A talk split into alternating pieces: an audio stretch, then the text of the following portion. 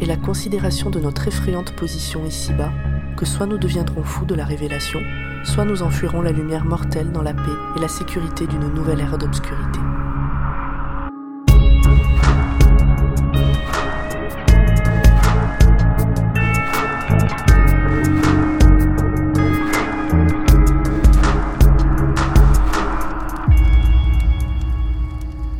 Je me souviens de cette jeune fille.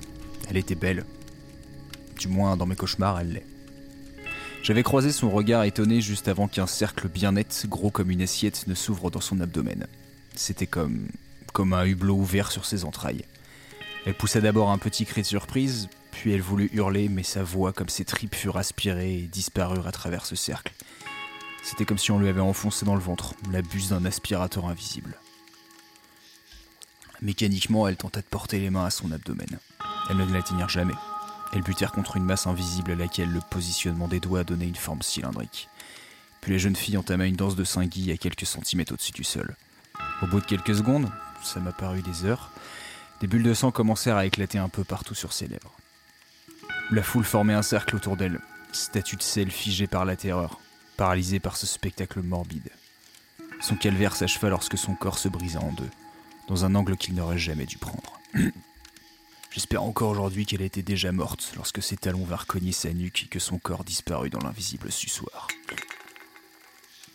Tout ce qui restait d'elle, c'était cette flaque de sang et d'humeur dans laquelle trempaient quelques morceaux de chair et une chaussure. Le cercle et le sort se brisèrent enfin. Nous nous mîmes tous à courir, en beuglant comme des animaux apeurés qu'on emmène à l'abattoir.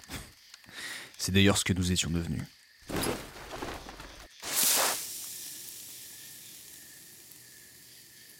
Durant cette phase de grande boucherie urbaine, un mec que j'ai croisé plus tard appelé comme ça ce moment, la panique tuait autant que ces choses affamées qui festoyaient sur les boulevards. Ce type, historien, il prétendait l'être et franchement je m'en foutais, j'allais pas lui demander son diplôme. Il tentait de tenir une chronique des événements. Il m'avait dit Tant que nous écrivons notre histoire, nous existons. Notre mémoire nous est aussi vitale que l'air que nous respirons. Et nous n'étions plus si nombreux que cela à respirer, si j'en croyais le nombre d'éclimants des autres déchus de la chaîne alimentaire que je croisais de temps à autre. Je ne l'ai côtoyé que quelques jours. J'avais fait une halte dans la bibliothèque dévastée qu'il avait choisi de hanter. J'y avais pris quelques livres. J'ai toujours aimé lire, surtout maintenant, malgré tout le reste. Depuis l'enfance, j'ai lu tout ce que je pouvais trouver. Polar, romance, aventure, catalogue des trois Suisses. J'ai semé des nombreux livres durant toute mon errance. Le nomadisme n'est pas un sport de bibliophile. D'ailleurs, la première victime, ce soldat en Suisse justement, avait fait teinter quelque chose dans ma mémoire de lecteur. Il y eut d'abord Brume, ma nouvelle préférée de King. Ce texte jamais oublié depuis mon adolescence. Plus agréable à lire qu'à vivre, vous pouvez me croire. Je suis drôle, putain. Mais la véritable révélation m'était venue durant la soirée de cette première journée de fin du monde. Le truc m'a même figé sur place lorsque c'est revenu. Abdullah Lazred, l'arabe démon, l'auteur du Necronomicon.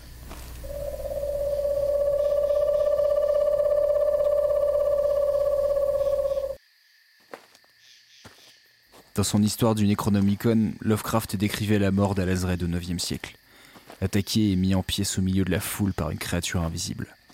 J'ai vérifié immédiatement lorsque j'ai pensé à Lovecraft. Au moment de la première attaque, Internet existait encore, les grands réseaux de télévision aussi, mais nous avons été nombreux à faire le lien entre ce qu'on a vu et cette histoire. Ce fut le début du temps des complots, des théories délirantes autour de la cosmogonie créée par Lovecraft et ses continuateurs. La terreur ouvrait une fenêtre de tir à la ruée vers les délires mystiques. Des gourous sortirent de l'ombre et les ouvrages de Lovecraft s'arrachèrent. Un festival de la connerie, une apothéose. Puis, une consécration posthume démente pour le citoyen de Providence. Il aurait aimé le bouffeur de glace. J'ai trouvé plus tard des temples grossiers à la gloire de Cthulhu et des anciens. J'ai aussi trouvé des traces de sacrifices sur ces minables hôtels abandonnés, souvent des animaux, parfois pas.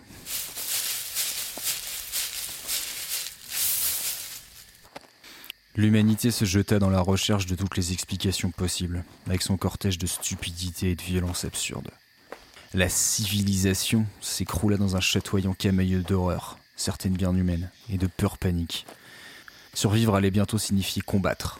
Combattre ses semblables souvent plus dangereux que les quelque chose. J'avais lu beaucoup de romans de science-fiction qui décrivaient la fin du monde, et je ne me faisais que peu d'illusions sur mes semblables. Je n'aurais pas dû être surpris.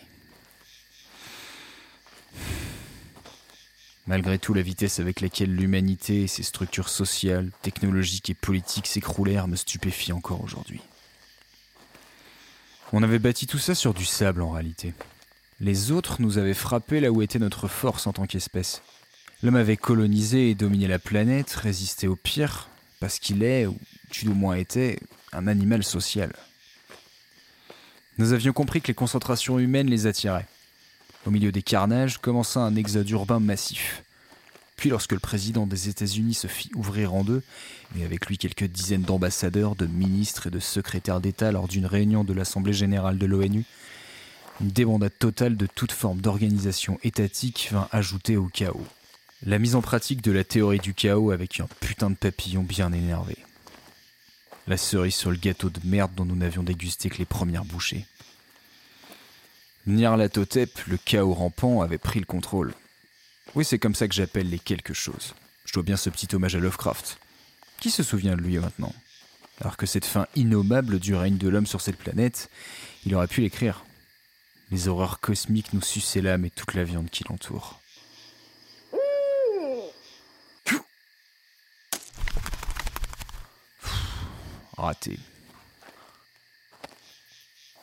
Le fait que les animaux soient épargnés par ces carnages renforçait l'idée d'une sorte de chasse à l'homme, nécessaire à l'affirmation du pouvoir des nouveaux maîtres du monde.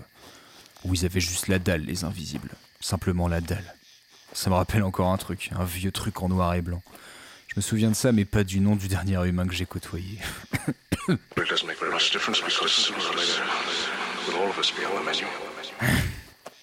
Évidemment, il y en a eu bien quelques-uns qui tentèrent de les vénérer et de mendier leur survie au besoin en offrant certains de leurs semblables en holocauste, comme si le genre humain ne pouvait s'empêcher, même dans ses derniers instants, d'être décevant.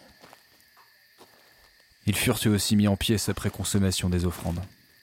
J'ai assisté à l'un de ces spectacles, un soir d'été, de loin, derrière mes jumelles, peut-être lors du solstice.